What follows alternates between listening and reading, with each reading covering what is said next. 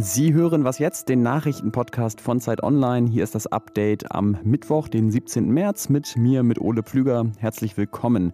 Ich spreche gleich über neue Erkenntnisse zur Maskenaffäre um Unionsabgeordnete, jetzt auch im Bayerischen Landtag. Und ich versuche zwei Wünsche aus Hörermails zu erfüllen. Der Redaktionsschluss für diesen Podcast ist 16 Uhr. Ja, wer hätte das gedacht vor zwei Jahren, dass wir Anfang 2021 ständig das Wort Maskenaffäre sagen in den Nachrichten?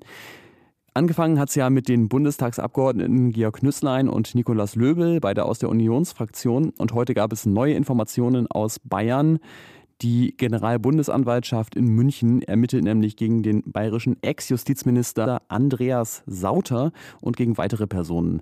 Sauter ist im Moment Abgeordneter im Bayerischen Landtag und er ist aber auch Anwalt. Und als Anwalt hat er offenbar verdächtige Verträge für eine Maskenlieferung erstellt. Ermittelt wird jetzt wegen Bestechlichkeit von Mandatsträgern und unter anderem wurde schon Sauters Büro durchsucht. Außerdem noch eine schlechte Nachricht für ihn. Markus Blume, der Generalsekretär von der CDU, der hat heute klare Worte an den Beschuldigten gerichtet. Wir nehmen zur Kenntnis, dass Alfred Sauter die Vorwürfe als unbegründet zurückweist.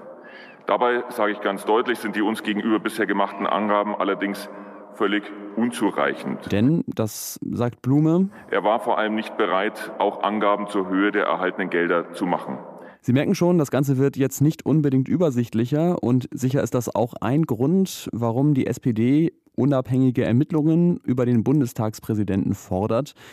Ich muss sagen, ich höre da aber auch schon so ein bisschen den Wahlkampf aufziehen und tatsächlich sieht es auch so aus, als hätte das kurzfristig Erfolg, denn ich bin normalerweise zwar kein Fan davon, jede kleine Veränderung von Umfragen in die Welt zu posaunen. In dem Fall ist es aber dann doch interessant. Die jüngste Erhebung von Forsa sagt nämlich aus, dass die Union vier Prozentpunkte verliert und jetzt nur noch bei 29 Prozent landen würde.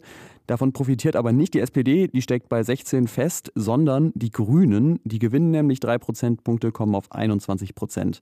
Ob das jetzt ein Trend ist oder eine Schwankung, das sehen wir dann später. Die Impfungen in Deutschland mit AstraZeneca, die sind erstmal pausiert und wir haben in den letzten Tagen ja schon versucht, alle Fragen rundherum äh, hier zu beantworten. Wenn Sie mehr wissen wollen, empfehle ich Ihnen also an der Stelle nochmal die Folgen von gestern und auch von vorgestern Morgen. Eine Frage, das entnehme ich zumindest den Mails, die wir so gekriegt haben, ist aber offen geblieben. Und zwar schreiben uns viele, was ist denn mit der Pille, also der Antibabypille? Die nehmen ja viele Millionen Frauen zur Verhütung ein und da ist ja bekannt, dass eine Nebenwirkung eben auch Thrombosen sind, wie es jetzt bei AstraZeneca möglicherweise der Fall ist. Das scheint aber kein Grund zu sein, die grundsätzlich in Frage zu stellen. Und mit dieser Frage will ich mich jetzt mal an Jakob Simmank wenden, der Wissensredakteur bei Zeit Online ist und Arzt. Und ich nehme an, Jakob, man muss da differenzieren, aber wie?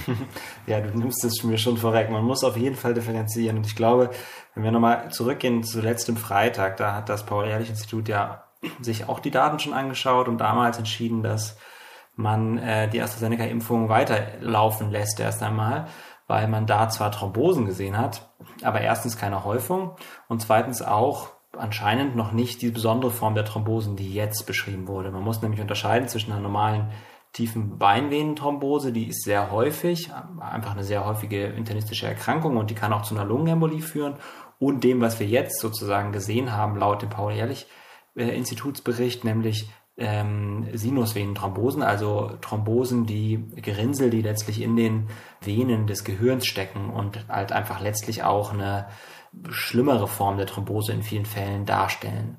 Und allein deshalb äh, ist der Vergleich schon kein guter. Gibt es noch andere Punkte, ähm, wo du sagen würdest, das passt nicht so ganz? Ja, es gibt noch zwei andere Punkte. Also erstmal, man muss natürlich der Fairness halber auch sagen, dass diese Sinusvenenthrombosen, die deutlich seltener sind als normale Thrombosen, dass die auch in einer gewissen äh, Anzahl der Fälle auf die Pille zurückgehen. Die sind dann meist aber, gerade wenn man das früh erkennt, ganz gut behandelbar. Ich glaube, der wichtigste Unterschied ist, und das werden die nächsten Tage auch noch zeigen, ähm, dass es sich um eine besondere Form der Thrombosen handelt. Wir haben nämlich Thrombose äh, und gleichzeitig ein Mangel an Blutplättchen und deshalb eine Blutungsneigung, sodass wir es, was die Behandlung angeht, mit einer besonders schwierigen Situation zu tun haben. Wir haben einerseits ein Gerinnsel, was wir eigentlich auflösen wollen, damit das Blut wieder fließt und andererseits haben wir eine Blutungsneigung. Und deswegen sind diese Thrombosen, die wir da jetzt beobachtet haben, diese sieben Fälle, es sind ja nur sieben Fälle, muss man auch nochmal sagen, ganz sicher anders gelagert als jetzt Thrombosen nach der Pille in irgendeiner Art und Weise. Und deswegen ist der Vergleich, glaube ich, nicht ganz statthaft. Danke dir, Jakob Simank. Sehr gerne. Und noch eine Ergänzung. Die Weltgesundheitsorganisation hat sich heute zu diesem Thema geäußert und sie rät dazu, die Impfungen fortzusetzen mit diesem Impfstoff, weil die Vorteile die Risiken überwiegen würden, selbst wenn es tatsächlich einen kausalen Zusammenhang geben sollte. Und auch mit diesem Beitrag will ich einmal reagieren auf Mail-Kritik. Ähm, wir bekommen nämlich hin und wieder den Vorwurf, dass wir, wenn wir über die Lage von jungen Menschen in der Pandemie sprechen, immer mal an die Unis gucken und auch über das Abitur reden, aber zum Beispiel nicht so oft über die Probleme von Azubis. Es gibt im Moment weniger Gelegenheiten, in Berufe reinzuschnuppern. Klar, weniger Praktika, weniger Messen und so weiter. Und vor allem sinkt aber auch das Angebot an Ausbildungsplätzen. Ja, soweit die Problembeschreibung. Und lösen will die Bundesregierung das natürlich mit Geld.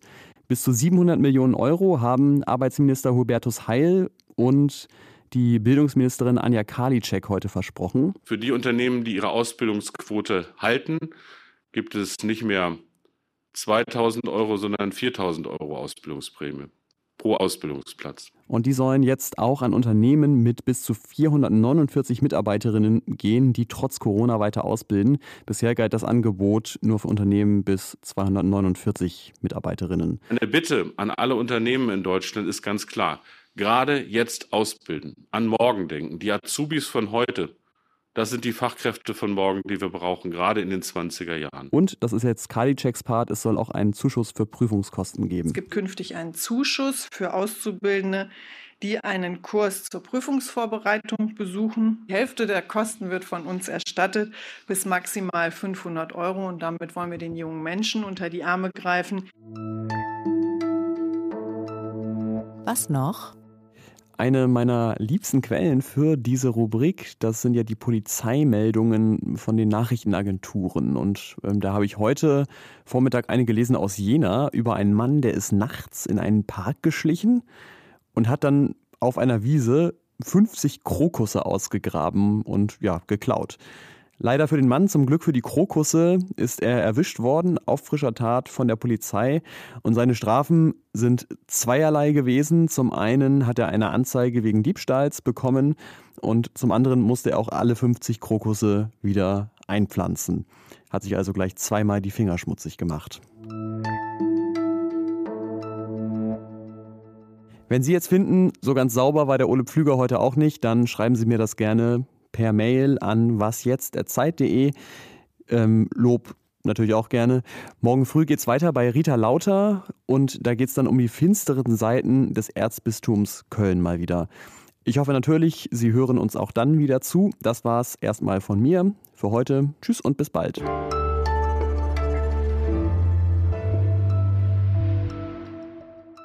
Was schätzt du eigentlich, wie viele Texte du so über Corona geschrieben hast letztes Jahr? Boah, ich weiß es ehrlich gesagt nicht. Ähm, vielleicht 50 oder so? Ja, also einen pro Woche ungefähr. Also Wahnsinn. auf jeden Fall. Also 100 sind es bestimmt noch nicht. Ich hoffe, es werden auch niemals 100. Ja, das wollte ich auch gerade sagen. Besser wäre es, wenn diese